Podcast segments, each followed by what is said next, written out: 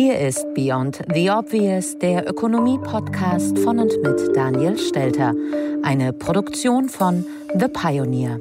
Hallo zusammen, herzlich willkommen zur neuesten Ausgabe meines Podcasts. Beyond the Obvious, der Podcast mit Dr. Daniel Stelter.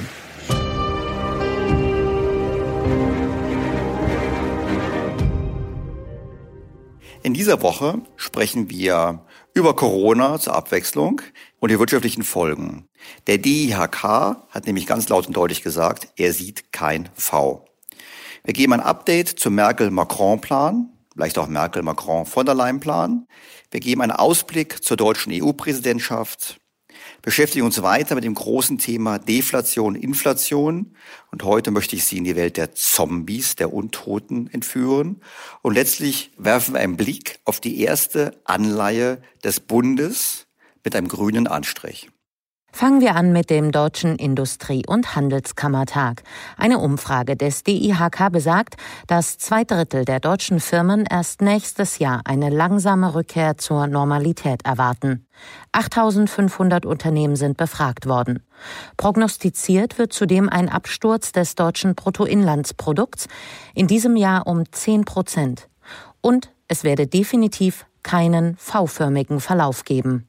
Ja gut, zum einen müssen wir festhalten, dass es nicht überraschen kann, dass es eine gewisse Skepsis gibt bezüglich des V-förmigen Verlaufes. Ich bleibe bei meiner gespiegelten Wurzel, ein paar Mal schon angesprochen. Ich glaube, wir werden einen gewissen raschen Erholungsprozess haben, der dann aber früh in Stocken kommt und dann ähm, sich eher in einer langsamen und wenn überhaupt über Jahre erstreckten Erholung niederschlagen wird. Ich war kürzlich in Italien unterwegs, das fand ich sehr interessant. Italien hatte wieder geöffnet und wenn man dort mit Restaurants spricht, mit Hotels spricht, auch mit Geschäften spricht, dann sagen die fast alle, eigentlich war es besser, als es geschlossen war.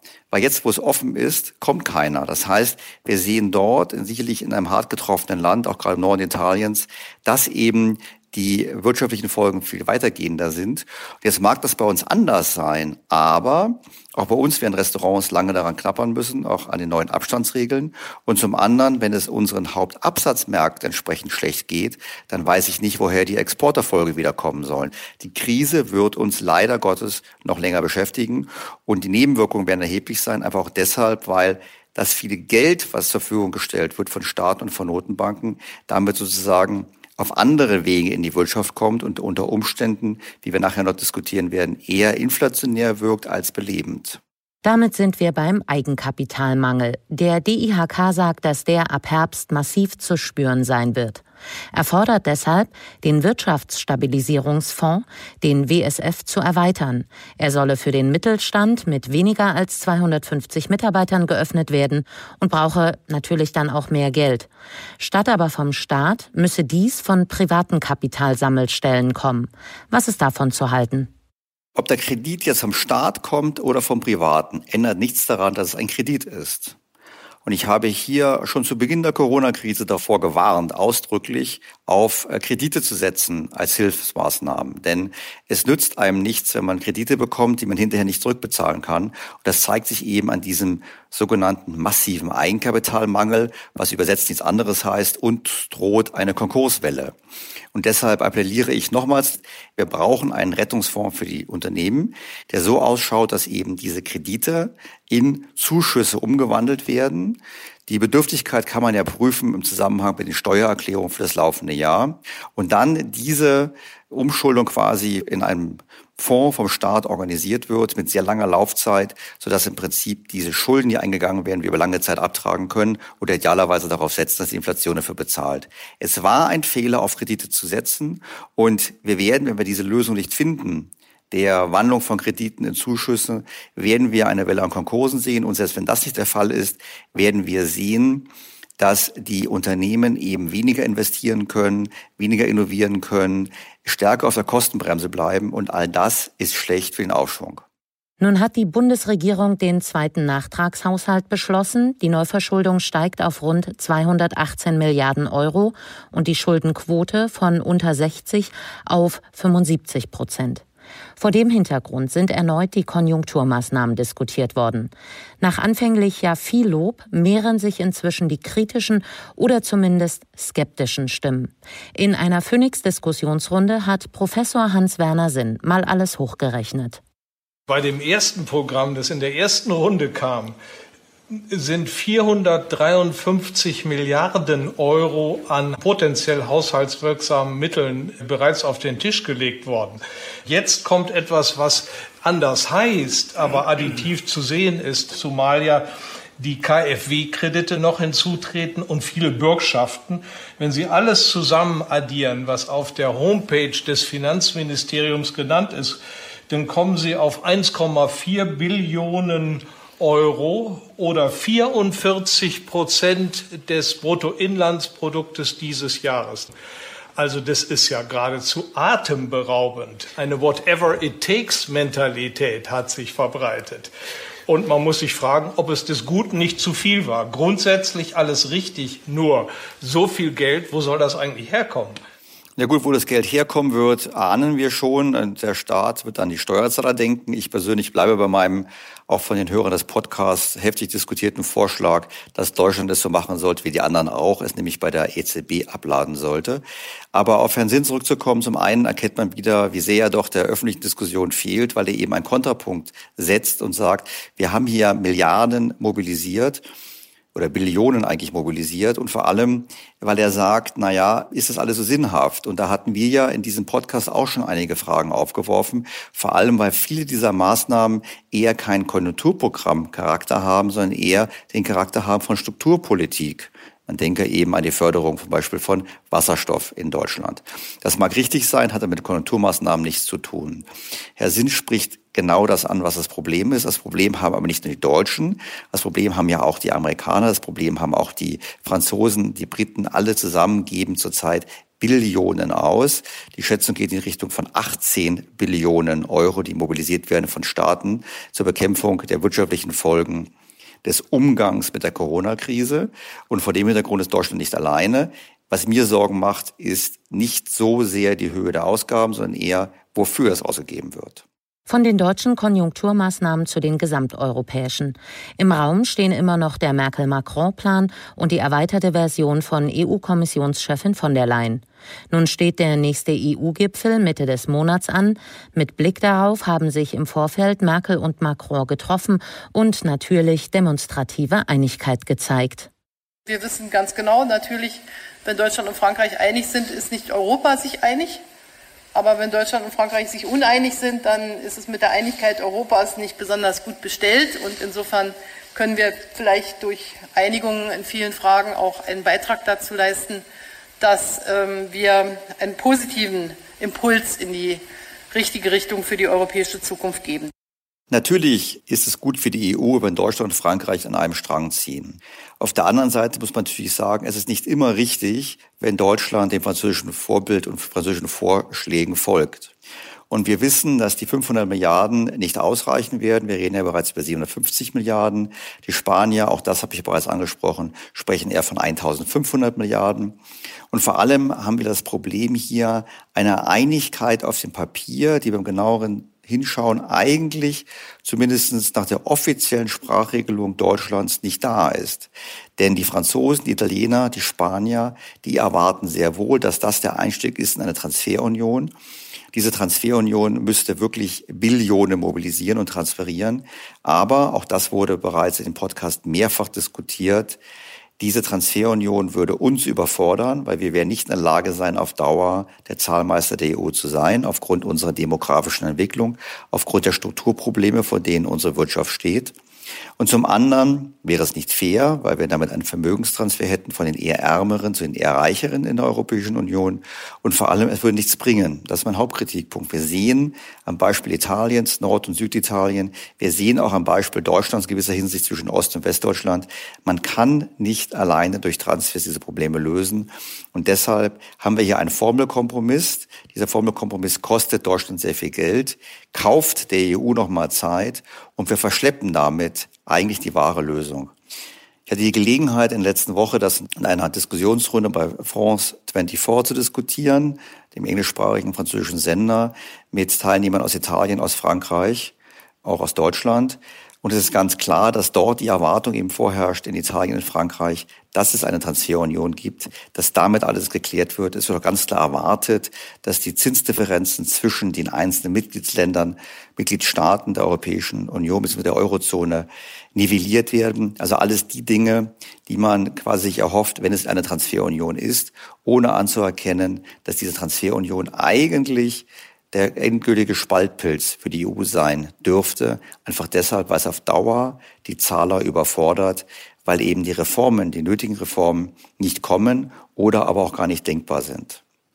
Vielleicht noch eine Anekdote von meiner Italienreise dazu. Im Restaurant hat man mir erzählt, richtig mit Wehmut, wie die Zeiten früher waren, als die Münchner oder die Stuttgarter noch kamen übers Wochenende, um einzukaufen. Damals, als es nur die Lira gab. Mit der Einführung des Euros wäre das alles zu Ende gewesen. Seitdem würden sie nicht mehr kommen, sondern würden eben Urlaub in Kroatien und in der Türkei machen. Natürlich kann man sagen, Italiener sind selber schuld, sind zu teuer geworden. Das mag sein. Auf der anderen Seite, früher gab es das Ventil der Währung, das gibt es heute nicht mehr. Und wir müssen eine Antwort finden, wie wir diese Flexibilität wiederherstellen, weil sonst haben wir auf der einen Seite eine Wirtschaft, die dauerhaft darauf angewiesen ist, Transfers zu erhalten, und auf der anderen Seite eine Wirtschaft, die dauerhaft Transfers leisten muss. Und das kann nicht funktionieren. Was auch auf die Dauer nicht funktionieren kann, ist die aktuelle Notenbankpolitik. So warnt die Bank für internationalen Zahlungsausgleich mit Blick auf die Staatsanleihekäufe. Die traditionelle Grenze zwischen Geld- und Fiskalpolitik dürfe nicht verwischen. Aber was würde passieren, wenn Geldpolitik in finanzpolitisches Fahrwasser gerät? Was bedeutet die Warnung? Die Bank für internationalen Zahlungsausgleich ist so etwas wie die Notenbank der Notenbanken. Sie sitzt in Basel und sie bringt zweimal im Jahr Berichte heraus zum Status der Weltwirtschaft und der Weltfinanzsysteme. Sie hat eine gute Tradition darin, Krisen vorherzusagen. So hat sie sehr laut und deutlich vor der Finanzkrise gewarnt. Niemand wollte auf sie hören. Und sie warnt auch erneut. Nun konnten natürlich auch die Experten in Basel nicht vorhersehen, dass Corona kommt und die Corona-Krise vorhersagen. Sie warnen jetzt aber vor den Folgen der Krisenbekämpfung. Zwar loben die Experten ausdrücklich in ihrem Report, dass die Staaten und die Notenbanken entsprechend schnell reagiert haben, um einen Absturz, der größer war wie in den 30er Jahren, so zumindest die Experten, abzuwenden. Aber sie sehen, dass nunmehr rote Grenzen, rote Linien überschritten wurden und vor allem die Trennung zwischen der Geld- und der Fiskalpolitik völlig überwunden wurde. Das heißt, dass die Staaten direkt finanziert werden von den Notenbanken. Auch das sehen Sie in der akuten Krisenphase noch als vernünftig an. Sie machen sich aber Sorgen, wie es weitergeht. Denn auf der einen Seite konstatieren die Experten aus Basel, dass die Angebotsstruktur der Wirtschaft nachhaltig geschädigt wurde. Das heißt, wir haben weniger Kapazität in Restaurants, Hotels und Fluglinien. Wir haben andere Wertschöpfungsketten. Wir haben eine stärkere Re-Regionalisierung der Produktion. Wir haben zunehmenden Protektionismus. All das ist angebotsverknappend. Hinzu kommt noch die demografische Entwicklung. Und auf der anderen Seite haben wir immer stärkere Konjunkturprogramme der Staaten, finanziert von den Notenbanken und vor allem auch den zunehmenden Druck der Politik auf die Notenbanken, die Zinsen tief zu halten, auch dann, wenn die Inflationsraten wieder anziehen sollten. Und davon geht die Bank für den nationalen Zahlungsausgleich aus. Die Experten sagen, die Inflationsraten werden anziehen und sie appellieren an die Notenbanken, ihre Unabhängigkeit zu behalten, um dann entsprechend über Zinserhöhungen die Inflation zu bekämpfen. Und hier würde ich einwenden und sagen, Moment mal, ist es denn realistisch, dass die Notenbanken wirklich dazu übergehen, die Inflation zu bekämpfen durch Zinserhöhungen. Natürlich ist es das nicht, weil wir immer noch zu viele Schulden in der Welt haben und zu hohe Vermögenspreise. Steigen nun die Zinsen, würden die Schulden an Probleme kommen und gleichzeitig Vermögenspreise verfallen. Und deshalb kann man eigentlich sagen, die Bank für den Zahlungsausgleich appelliert zwar an die Notenbanken, der kritische und nüchterne Leser der Studie muss aber sagen, letztlich prognostizieren die Experten aus Basel die Inflation in den kommenden Jahren. Und das deckt sich auch mit meiner Einschätzung. Damit können wir jetzt direkt an der vorherigen Folge anknüpfen. Führen die aktuellen Maßnahmen eher in die Deflation oder zur Inflation? Das Feld ist thematisch groß. Die einzelnen Faktoren und die jeweiligen Folgen sind so umfangreich, dass Daniel Stelter immer mal wieder einzelne Aspekte hier behandeln wird. Vergangene Woche war es die Demografie. Diesmal geht es um die Zombies. Die Zombies, die Untoten, die einem Angst machen, aber wir haben es auch in der Realwirtschaft mit Zombies zu tun. Und zwar sind Zombies Unternehmen, die nur deshalb am Leben sind, weil sie für ihre Kredite fast nicht zahlen müssen. Und auch hier gibt es eben Zahlen von der Bank für internationalen Zahlungsausgleich, die vorrechnet, dass in den vergangenen Jahren parallel zu immer tieferen Zinsen der Anteil der Zombies in der Wirtschaft zugenommen haben. Zombies sind dabei definiert als Unternehmen mit einer überdurchschnittlich hohen Verschuldung, aber einem unterdurchschnittlichen Schuldendienst. Das heißt, sie werden von ihren Kreditgebern subventioniert. Jetzt fragt man sich, warum sollte das jemand machen? Warum sollte eine Bank einem Unternehmen günstiger Kredite geben, vor allem dann, wenn das Unternehmen eigentlich ein schlechter Schuldner ist? Die Ursache liegt dafür darin, dass die Banken selber zum Teil Zombies sind. Das heißt, die Banken können die Abschreibung auf den Krediten nicht verkraften. Das heißt, sie geben einen Kredit, sie würden ihn gern zurückbekommen, sie wissen, sie bekommen ihn nicht zurück, sie können aber die Abschreibung nicht verkraften, weil sie dann selber kein Eigenkapital mehr hätten und deshalb einigen sie sich quasi mit ihrem Schuldner darauf, zahl bitte weiter die Zinsen, dann kann ich so tun, als wärst du noch gesund, musst du nicht abschreiben und umgekehrt kann das Unternehmen selber am Leben bleiben. Und das ist, was passiert. Wir haben quasi die Situation, dass Banken und Unternehmen sich wie Besoffene gegenseitig stützen. Jetzt könnte man sagen, ist ja gut, dass man Zombies hat, weil sonst wären die Firmen nicht da, dann wären die Arbeitsplätze weg, dann wäre die Rezession noch viel schlimmer. Das stimmt aber nur aus Sicht des Politikers. Denn was passiert, wenn man Zombies hat? Es passiert Folgendes. Diese Unternehmen sind zwar am Leben, Sie können aber nicht ausreichend investieren, das heißt, ihre Anlagen veraltern. Sie können nicht ausreichend Geld in Forschung und Entwicklung stecken. Sie sind nicht mehr innovativ. Sie können ihre Mitarbeiter nicht mehr fortbilden, was im Klartext heißt, die Produktivitätsfortschritte sinken. Und wir hatten das im vergangenen Podcast diverse Male. Der Rückgang der Produktivitätsfortschritte ist einer ganz wesentlichen Gründe dafür, dass das Wirtschaftswachstum in den letzten zehn Jahren so enttäuscht hat. So, jetzt haben wir also Zombies, die noch da sind, die eher schlecht als recht überleben. Und gleichzeitig vergiften diese Zombies wie tote Fische im Wasser das Wasser für die gesunden Fische. Warum? Weil die Zombies Liquidität beschaffen müssen, um ihren finanziellen Verpflichtungen nachzukommen. Das heißt, sie verkaufen im Zweifelsfall eher über den Preis. Und in der Tat zeigen Studien, dass der höhere Anteil der Zombies ein wesentlicher Grund dafür ist, dass die Inflationsraten zu tief sind. Das billige Geld der Notenbanken, welches die Banken subventioniert, führt dazu, dass die Unternehmen wiederum subventioniert werden von den Banken, länger am Markt bleiben. Und dieses am Markt bleiben führt dazu, dass die Inflationsraten tiefer sind, was eben bedeutet, dass die Politik der Notenbanken, die vorgeben, Inflation fördern zu wollen, faktisch Deflation befördert, also fallende Preise. Und was wir gerade haben im Rahmen der Corona-Krisenbekämpfung oder besser gesagt der Bekämpfung der wirtschaftlichen Folgen, ist nichts anderes als eine potenzierte Zombifizierung der Wirtschaft. Und zwar weltweit. Weil das Problem der Zombies haben wir ja nicht nur in Europa, sondern auch in den USA beispielsweise. Und wenn wir diese Zombifizierung haben, dann haben wir quasi nach der Krise noch mehr Unternehmen, die nur bei Nullzinsen faktisch überleben können und die eben nicht beitragen zum wirtschaftlichen Wachstum. Nun könnte man daraus die Schlussfolgerung ziehen, alles bestens, wir bleiben gefangen in einer Welt tiefer Inflationsraten, eben deshalb, weil mehr Zombies bedeuten mehr deflationären Druck. Das stimmt vermutlich auch noch für einige Jahre, aber nicht langfristig. Denn die Zombies werden auf Dauer dazu führen, dass das Produktionspotenzial unserer Wirtschaften weiter sinkt. Wenn das Produktionspotenzial sinkt und wir gleichzeitig aber eine Welle an staatlichen, auch noch notenbankfinanzierten Konjunkturprogrammen erleben, wir haben die Zahlen im Podcast schon gehört, dann trifft diese Nachfrage auf eine noch mehr zerstörte Angebotsstruktur, also nicht nur die Punkte die die Bank für internationalen Zahlungsausgleich genannt hat, sondern eben auch die Zombifizierung zusätzlich, dass wir dann vermutlich deutlich höhere Inflationsraten haben, einfach deshalb, weil die Wirtschaft gar nicht mehr in der Lage ist, die gestiegene Nachfrage zu erfüllen. Das heißt, kurzfristig werden die Zombies noch mehr den deflationären Druck verschärfen. Mittelfristig dürften sie, so zumindest meine Einschätzung, dazu führen, dass wir deutlich höhere Inflationsraten bekommen. Kommen wir zu den Hörerfragen. Eine Frage basiert auf einem Weltartikel zum Thema Inflation. Hier geht es um die Frage, wie viele Stunden ein durchschnittlich Beschäftigter arbeiten muss, um sich den Gegenwert des aktuellen Aktienindex leisten zu können.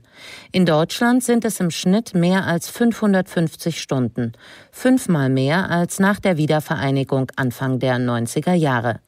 In den USA ist der Sprung noch größer. Vor 30 Jahren entsprachen 20 Stunden Arbeit dem S&P-Stand, heute sind es 120. Die Frage des Hörers, wäre es nicht sinnvoll und möglich, eine vollständig umfassende Inflationsrate zu berechnen, die nicht nur die Artikel des EZB Warenkorbs umfasst, sondern auch entsprechend der Sparquote von 11 Prozent des Bundesdurchschnitts die Entwicklung für werterhaltende Sachwerte berücksichtigt, sowie den Wertverlust kurzfristig gehaltener Vermögen. Zunächst ist die Beobachtung richtig, dass wir in den letzten Jahrzehnten eine Vermögenspreisinflation erlebt haben.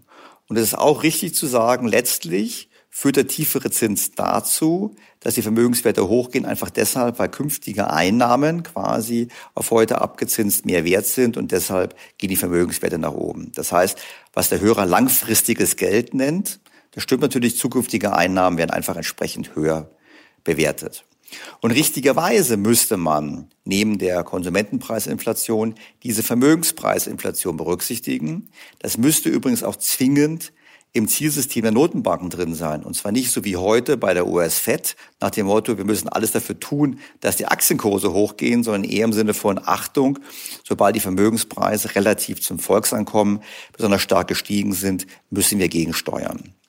Was wir hier sehen, ist genau das, was Thomas Piketty beobachtet, aber nicht versteht, dass eben in den letzten 30 Jahren durch immer billigeres Geld und durch immer höhere Verschuldung letztlich die Vermögenspreise nach oben getrieben wurden. Das heißt, wir sollten es auf jeden Fall berücksichtigen. Ich würde es allerdings nicht in einem einzigen Indikator zusammenfassen, weil die Maßnahmen schon andere sind.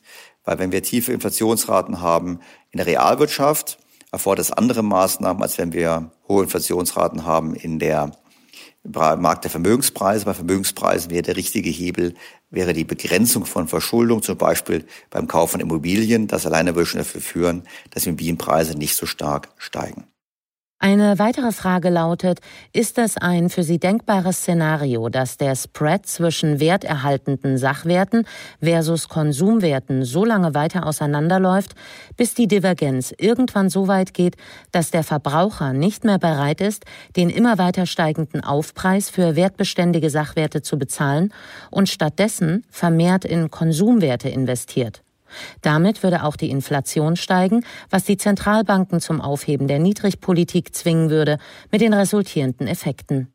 Gut, die Frage ist hier natürlich, wann merken die Bürger die Inflation?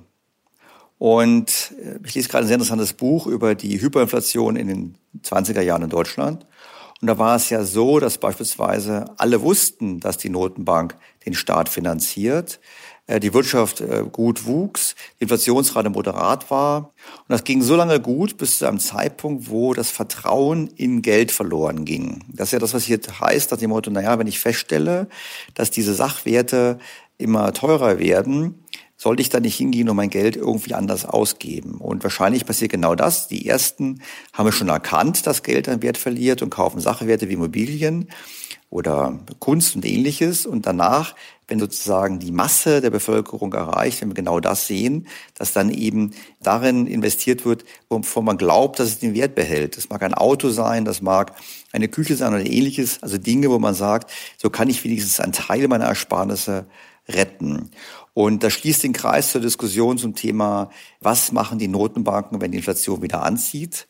Es ist ganz klar, die Notenbanken müssten dann handeln. Sie werden vermutlich aber nicht handeln, weil ihnen die Hände gebunden sind wegen der Verschuldung. Und dann droht in der Tat eine Flucht aus Geld Dann geht die Umlaufgeschwindigkeit nach oben. Auch das hatten wir bereits im Podcast. Und dann wird die Inflation sehr stark steigen. Und das wäre sehr schwierig dann für die Notenbanken, das wieder in den Griff zu bekommen. Also, das ist ein durchaus realistisches Szenario. Und das muss nicht morgen eintreten. Dazu sind die deflationären Wirkungen der Krise und der Zombifizierung noch zu groß. Aber es wird zunehmend zu einem Szenario mit praktischer Relevanz in diesem Jahrzehnt. Passend zum persönlichen Lesestoff eine andere Hörerfrage. Mich würde Ihre Meinung zu den USA 1929 interessieren. Damals hat die Fed genau das Gegenteil von heute unternommen. Zinsen hoch und Liquiditätsentzug der Märkte. Mit welcher Begründung oder welcher Ambition tat sie das damals? Es gibt ja Thesen, wonach das durchaus Kalkül hatte. Es gab eine Reihe von Profiteuren, wie zum Beispiel die konsolidierte Banken- und Automobilbranche. Also es ist richtig, dass 1929 die Fed bereits über mehrere Monate die Zinsen erhöht hat. Und dieser Zinsanstieg, ein wichtiger Beitrag dazu war, dass es zum Börsenkrach gekommen ist an der Wall Street. Das hat natürlich damit zu tun, dass man versucht hat, quasi eine Blase zum Platzen zu bringen. Ich würde schon sagen, dass die Notenbank damals davon ausgegangen ist, dass sie eine konjunkturelle Überhitzung stoppen muss und wahrscheinlich auch ein Spekulationsfieber stoppen muss. Es wurde halt unterschätzt, was die Konsequenzen sind, weil man darf nicht vergessen, dass die US-Wirtschaft damals, also für damalige Verhältnisse zumindest, sehr hoch verschuldet war. Also Konsumentenkredite waren gang und gäbe, die Unternehmen waren verschuldet, Spekulation war gang und gäbe. Das heißt, wir hatten eine große Parallele zu uns vor der Finanzkrise und auch vor Corona. Und der Unterschied ist ganz einfach, die Notenbank hat damals zwar auch reagiert, aber nicht so radikal wie heute. Und heute reagiert man ebenso radikal, weil eine wichtige Schlussfolgerung war aus den 30er Jahren, dass die Notenbanken so reagieren müssten, dass die Staaten so reagieren müssten, um eine große Depression zu verhindern. Jetzt gibt es Leute, die sagen, na ja, letztlich wären die Amerikaner damals schneller aus der Rezession gekommen, hätten sie keine staatlichen Programme gehabt. Ob das stimmt, weiß man nicht. Unstrittig ist aber, dass die USA erst die Krise überwunden haben, als sie begonnen mit der Aufrüstung für den Zweiten Weltkrieg. Und daran sieht man, was für eine schwierige Krise das gewesen ist. Und man muss natürlich jetzt sagen, wir verhindern den tiefen Einbruch. Wir erhalten damit die Zombies am Leben, was im Klartext bedeutet, wir verschleppen das Problem und es wird zu sehen sein, wie wir in den kommenden Jahren dieses Problem bereinigen. Weil letztlich, was wir zurzeit machen, ist nichts anderes als eine Art Depression in Zeitlupe. Um den Kreis jetzt wieder zu schließen, noch eine Frage zur Notenbankpolitik von heute. Ein Hörer schreibt, ich sehe einen klaren Widerspruch zwischen Ihrer Kritik an der Zombifizierung der Wirtschaft und der Befürwortung der ultralockeren Notenbankgeldpolitik inklusive Monetarisierung. Letzteres ermöglicht ersteres ja weiterhin. Für mich liest sich das als Wahl zwischen Pest und Cholera. Wie geht man den Weg der Schuldenmonetarisierung inklusive der Bereinigung von unproduktiven Unternehmen? Also zunächst ist festzuhalten, dass ich mit dem Hörer übereinstimme, dass natürlich die Notenbankpolitik der letzten Jahrzehnte Zombifizierung befördert hat und damit eben Deflation statt Inflation, also genau das Gegenteil von dem, was offiziell angestrebt wurde. Und es ist auch richtig, dass wir jetzt gerade in der Krise durch unsere Geldpolitik die Zombifizierung weiter befördern. Die Alternative wäre allerdings furchtbar gewesen, so gesehen bin selbst ich für diese Art der Geldpolitik. Nur, die Frage ist, wie kommen wir da raus? Und in der Tat brauchen wir eine Lösung für das Schuldenproblem der Staaten und für das Schuldenproblem der unproduktiven Unternehmen. Und die Antwort darin muss eigentlich sein, das Bankensystem ausreichend zu rekapitalisieren und dann über entsprechende Prüfung der Bankbilanzen dafür zu sorgen, dass die Banken eben die Zombies quasi abschreiben und damit entweder diesen einen Neustart ermöglichen oder aber, dass diese abgewickelt werden.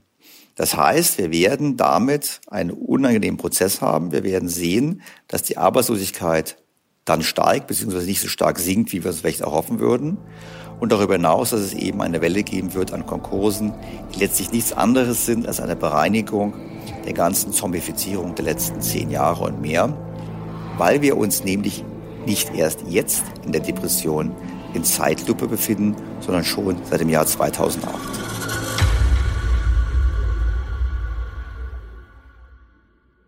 Das war für heute ein weiterer Blick auf das Thema Inflation, Deflation.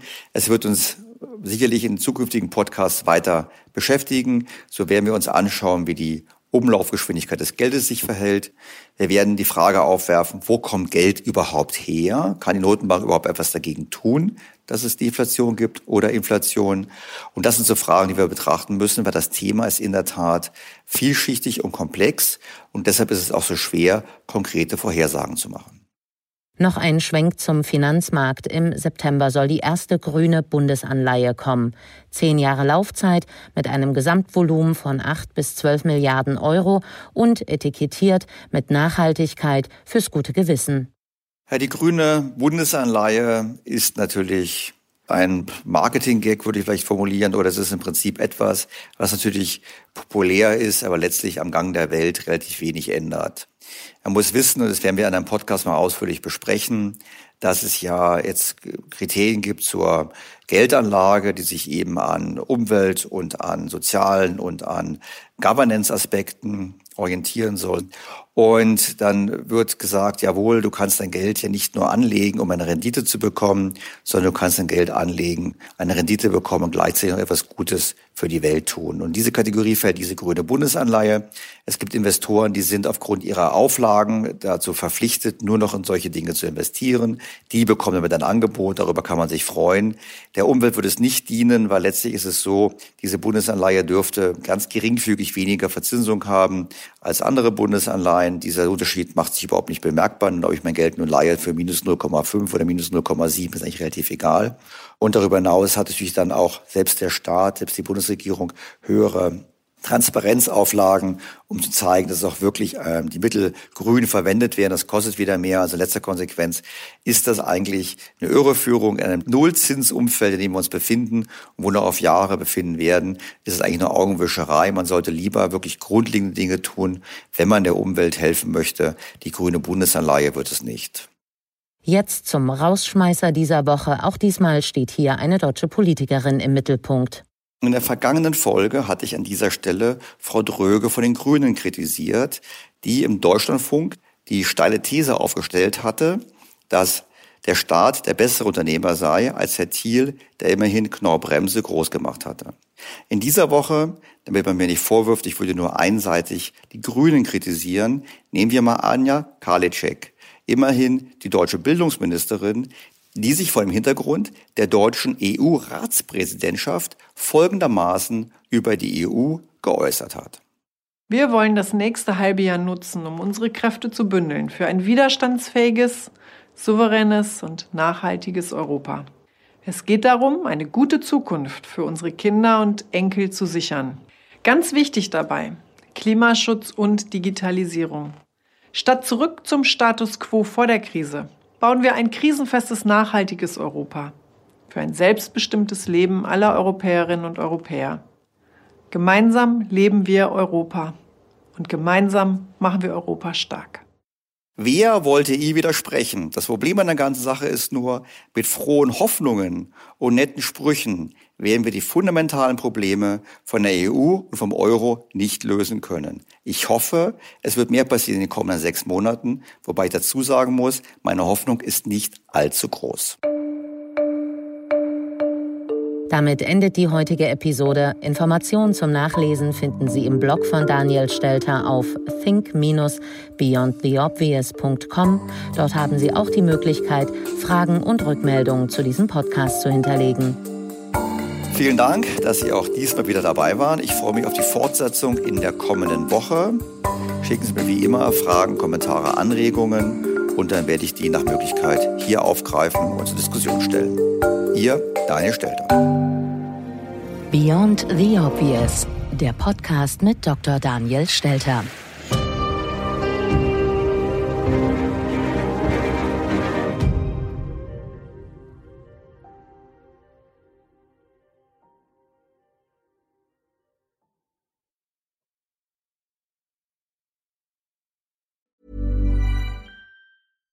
BTO Beyond the Obvious mit Daniel Stelter beginnt sofort. Ich bin Kai Dierke. Und ich bin Anke Huben. Ja, wir gehen mit unserem Podcast Dirke und Huben, der Führungspodcast, ja nun schon in das dritte Jahr. Und für den Start in dieses Jahr haben wir uns wieder ein Thema ausgesucht, das uns alle umtreibt und fordert. Wir haben es genannt Krisenjahr 2024. Eine Frage der Haltung. Ja, und wenn man auf 2023 zurückguckt, muss man ja sagen, es war wirklich ein sehr forderndes Jahr für alle. Und mal ehrlich, wenn wir jetzt auf 2024 gucken, das wird uns wohl eher mit noch mehr Unsicherheiten konfrontieren. Die englische Wirtschaftszeitschrift Economist nennt das so schön Perma-Vocation, also ein Zustand permanenten VUCAs. Das ruft geradezu nach einer Haltung der trotzigen Dennoch-Zuversicht des ja. Camuschen Sisyphos. Allerdings. Und deshalb wollen wir Sie zu Beginn dieses Jahres mit einem etwas anderen Blick auf Ihr Selbst inspirieren. Es geht um die Kultur der Performance und die Kultur des Charakters, um ein neues Modell der Lebensphasen und uns als raffiniertes Tier. Ja. Ha, es geht um Adam 1 und um Adam 2. Was das ist? Na, hören Sie doch mal rein. Sie finden alle Folgen unseres Podcasts in Ihrer Podcast-App unter Dirke und Huben, der Führungspodcast. Auf unserer Website dirkehuben.com und in den Shownotes dieser BTO-Folge. Wir freuen uns auf Sie. Und bis dahin wünschen wir Ihnen viel Freude am Führen. Und jetzt geht es weiter mit Daniel Stelter in BTO. Was ist noch besser als ein guter Plan? Die Möglichkeit, ihn zu ändern. Mit integrierter KI bietet Workday kontinuierliche Innovationen, die Ihnen helfen, agil zu bleiben, egal was passiert. Workday, the finance and HR system for a changing world.